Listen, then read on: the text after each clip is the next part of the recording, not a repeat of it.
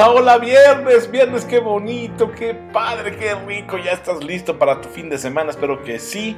Tu amigo y servidor Luis Hernández Martín te saluda con muchísimo gusto y te recuerda nuestros puntos de contacto en la red del pajarito. Es arroba mi abogado Luis, arroba alta dir juri y me dicen aquí mis colegas de producción que también les recuerde que estamos en TikTok. TikTok. Puedes ubicarnos ahí como arroba mi abogado Luis. Estamos con el programa de hoy, la emisión de hoy dedicada a una pregunta importantísima, relevante de cara al futuro que nos espera. ¿Qué hijos vas a dejar a este mundo? Alta dirección. ¿Qué hijos vas a dejar a este mundo. El doctor José Antonio Lozano Díez, presidente de la Junta de Gobierno de la UP y PADE, nos ayuda con algunas ideas y reflexiones para responder la pregunta. Estamos viviendo el momento de la historia con el mayor porcentaje de población adicta, con todo tipo de adicciones. Y cuando estamos hablando de adicciones, no crean que solamente me estoy refiriendo a drogas duras, el fentanilo, el alcohol, etc. Hay una adicción que es la más generalizada, la más fuerte, que mucha gente a nuestro alrededor tiene, que es la adicción digital. Ah, caray, ¿qué es eso de la adicción digital?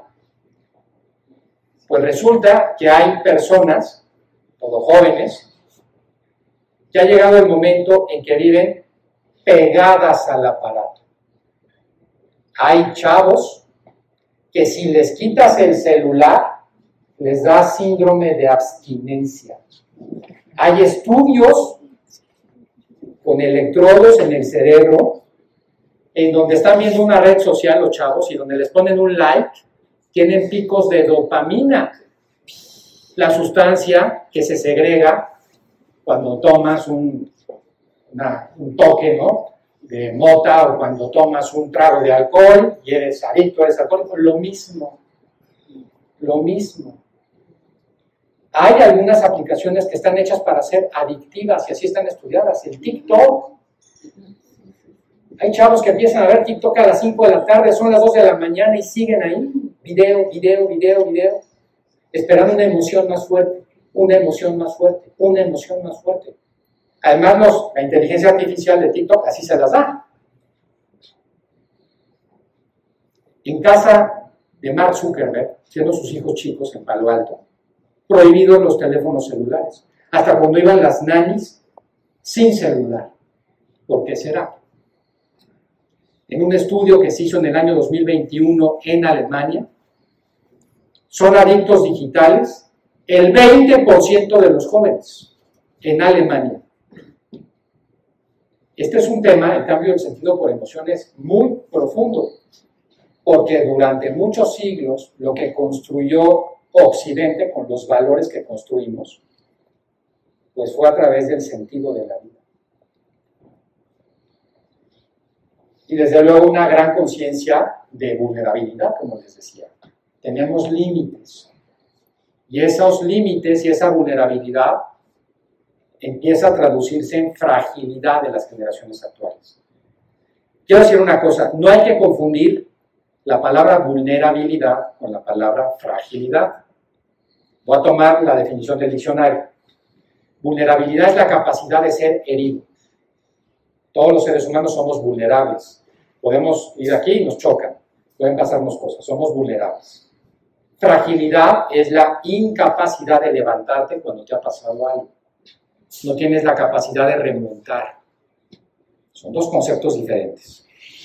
Si ponemos el ejemplo de los médicos que estuvieron en primera línea de COVID en México a mediados del año 2020, México fue el país donde murieron más médicos por COVID del mundo. No tenían ni siquiera equipo de protección adecuado.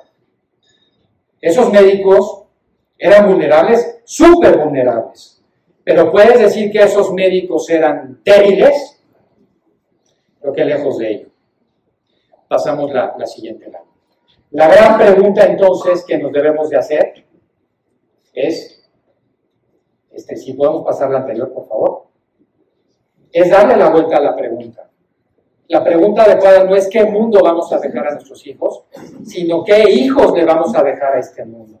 Y es donde sí podemos influir, donde sí podemos cambiar las cosas.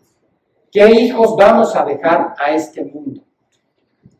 ¿Qué personas para enfrentar todos estos problemas? ¿Con qué capacidades psíquicas? ¿Con qué valores? ¿En qué circunstancia? Porque si nos damos un breve repaso, simplemente hablaré de este país, pero es una epidemia global, tenemos una crisis de liderazgo brutal, brutal. Hoy, piénsenlo aquí, ¿cuántos líderes hoy en las circunstancias de nuestro país tenemos como para confiar en que las cosas vayan más o menos bien? Oigan, y si hablamos de la oposición en México, ¿cómo la encontramos? Y si nos comparamos con hace 15 años en México 20, pues era un poco diferente, ¿verdad? ¿A quién, qué hijos vamos a dejar al mundo? Este es un tema fundamental. ¿Y cómo vamos a influir en qué hijos vamos a dejar al mundo? De la única manera en que se pueden cambiar las cosas, con la educación. Para poder formar liderazgos tiene que ver con la educación. Y si algo hemos pasado, siguiente lámina, y es algo que me parece que ha sido es una crisis educativa que no terminamos de entender los niveles que tuvo. Y no lo terminamos de entender porque lo que nos pasó en marzo del año 2020 fue una ola de tal tema, nos revolcó de tal forma, que todavía no sabemos si la playa está para allá o está para aquel lado. No tenemos una idea exactamente de lo que ocurrió. Yo a veces cuento, estaba eh, en esa época yo como rector de la universidad y se tomó la decisión de irnos al confinamiento. Estábamos un jueves tomando esa decisión, el viernes todavía se dieron clases presenciales y el lunes ya estábamos en Google Meet. Si a mí me hubieran dicho, oye, ¿por qué no estudias cómo pasar en la Universidad Panamericana a cursos online? No, les hubiera dicho, ¿sabes qué? Dame un año para pensar si eso tiene sentido. A ver si sí o si no. Y luego, no sé cuánto tiempo para aplicar eso. Aquí estábamos un viernes en el aula y un lunes en la casa frente a una pantalla. En el año 2000, el curso 2020-2021, este es un dato para el país, para que vean lo que le está pasando a México, lo que le pasó. Dato del INEGI dejaron de asistir al sistema educativo, o sea, ni siquiera las clases en televisión de Esteban Moctezuma, a nada, a nada, para que nos entendamos, abandonaron el sistema escolar más de 5 millones de estudiantes en México. La gran mayoría de escuelas públicas, lo que significa que muchos de ellos ya no regresaron. Para darse una idea, de lo que significan más de 5 millones de estudiantes. Todo el sistema educativo nacional, desde kinder hasta doctorado, tiene poco menos de 30 millones de estudiantes en México. Son como 29, por allá la cifra, 28. Quiere decir que uno de cada seis dejó de estudiar. ¿Saben ustedes, con todos los tropezones, con todos los errores, con todo lo mal que lo hemos hecho educativamente, lo que eso significa en retraso? Y los que se quedaron frente a pantallas, ya no les cuento, pues si acabamos de hablar de las pantallas, perdieron capacidades cognitivas, de socialización, físicas. Esta es la crisis quizás más importante, porque si uno piensa en las crisis que hemos pasado, la sanitaria, la, por supuesto, la económica, pero la educación, de esa poca gente habla. Es más silenciosa, pero es más profunda y de mucho más largo impacto. Si pasamos a la siguiente lámina, por favor. Y hablando de educación, Siguiente lámina, por favor. Hablando de educación, tendremos que decir otra cosa más. Durante muchos años, en América Latina y en muchos países del mundo, tuvimos un enfoque muy limitado de la educación. Pensamos que la educación es enseñar cosas. A la fecha, a mí me pasa, yo veo muchos papás jóvenes mi hijo tiene que saber muy buen inglés, claro que lo tiene que saber. Tiene que saber muy buena computación, claro que lo tiene que saber. That's it. Hasta ahí. Las matemáticas. Oye, esos son conocimientos. Está muy bien. Pero ¿qué más? Los conocimientos no te hacen líder. Los conocimientos no te hacen un ser humano que encuentre una vida lograda. Al contrario, hemos visto cómo gran parte de los modelos educativos en América Latina, sus resultados no han sido los mejores. Y es que la verdadera educación, si pasamos la siguiente lámina, tiene que ver, entre otras cosas, con formar aspectos que no estamos enseñando. La crisis que tenemos de liderazgo en gran medida es un defecto de nuestro sistema educativo.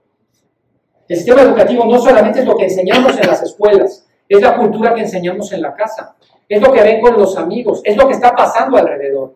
Todo educa. Hay un estudio de la Universidad de Stanford que te dice, el 70% de lo que aprenden los alumnos en la universidad lo aprenden fuera del aula. Lo que se te queda para la vida, lo aprendes en gran medida fuera del aula. ¿Qué está pasando en nuestro sistema educativo para que hayamos tenido esta crisis de liderazgo? Pues ahí está la pregunta que nos deja el doctor José Antonio Lozano Díez con respecto al liderazgo y qué es lo que estamos haciendo con el modelo educativo que nos ha orillado justamente a tener una crisis de liderazgo, por supuesto, por supuesto, con el resultado también en una terrible falta de líderes. Nos preocupamos muchísimo por la parte técnica, pero me parece que abandonamos la parte ética. Digamos que somos hoy gigantes en la técnica, pero enanos en la ética. Eso no, no debe ser, tenemos que revertirlo. También falta mucho, mucho en cuanto a la formación del carácter, muchísimo. Nos está faltando recordar lo importante que es contar con un espíritu, con un alma, con, seres humanos dotados de justicia, templanza, fortaleza y prudencia, eh, resilientes, eh, que no eh, dejen las cosas para mañana, que sean humanos, empáticos. Y sí, caray, creo que hay muchísimo, muchísimo por hacer, muchísimo por reflexionar. Y la pregunta que le dio pie a esta emisión, espero que tú ya la estés manufacturando en tu cabeza, la estés trabajando y más adelante nos compartas qué resolviste la pregunta, ya la, analizamos, qué hijos dejarás en el mundo. Y ya escuchaste, me están toque y toque aquí la ventanita, porque ya se nos vino la hora, ya nos llegó la hora, el cierre del programa está a la vuelta de la esquina y entramos a la fase final ya con el tema este de la palabra, ¿verdad? La sección de la palabra que hemos traído en esta tercera temporada. La producción de alta dirección jurídica me dice la palabra y yo tendré que sacar del baúl de mis recuerdos alguna canción relacionada con el tema. Y la palabra es... Toalla. no, ¿cómo? ¿Toalla? Una canción con toalla. Ah, sí, sí, cómo no. Ah, y dice, ¿cómo dice? Quiero ser tu canción desde el principio al fin. Quiero rozarme en tus labios y ser tu carmín. Ser el jabón que te suavice, el baño que te bañe. La toalla que deslizas por tu piel mojada. ¡Eh! ¡Que esta sí me la supe! ¿Cómo no? Cama y mesa, Roberto Carlos, canción. No, no, no, no, no, no. Bueno, pues en cuanto puedas, escúchala completa. Está muy bonita, hombre. Y mientras, pues te dejo un abrazo fraterno. Mis mejores deseos de felicidad y de dicha. Cuídate, échale ganas. Sé feliz, muy feliz, porque dicen y dicen bien, la vida es muy corta. Hasta la próxima.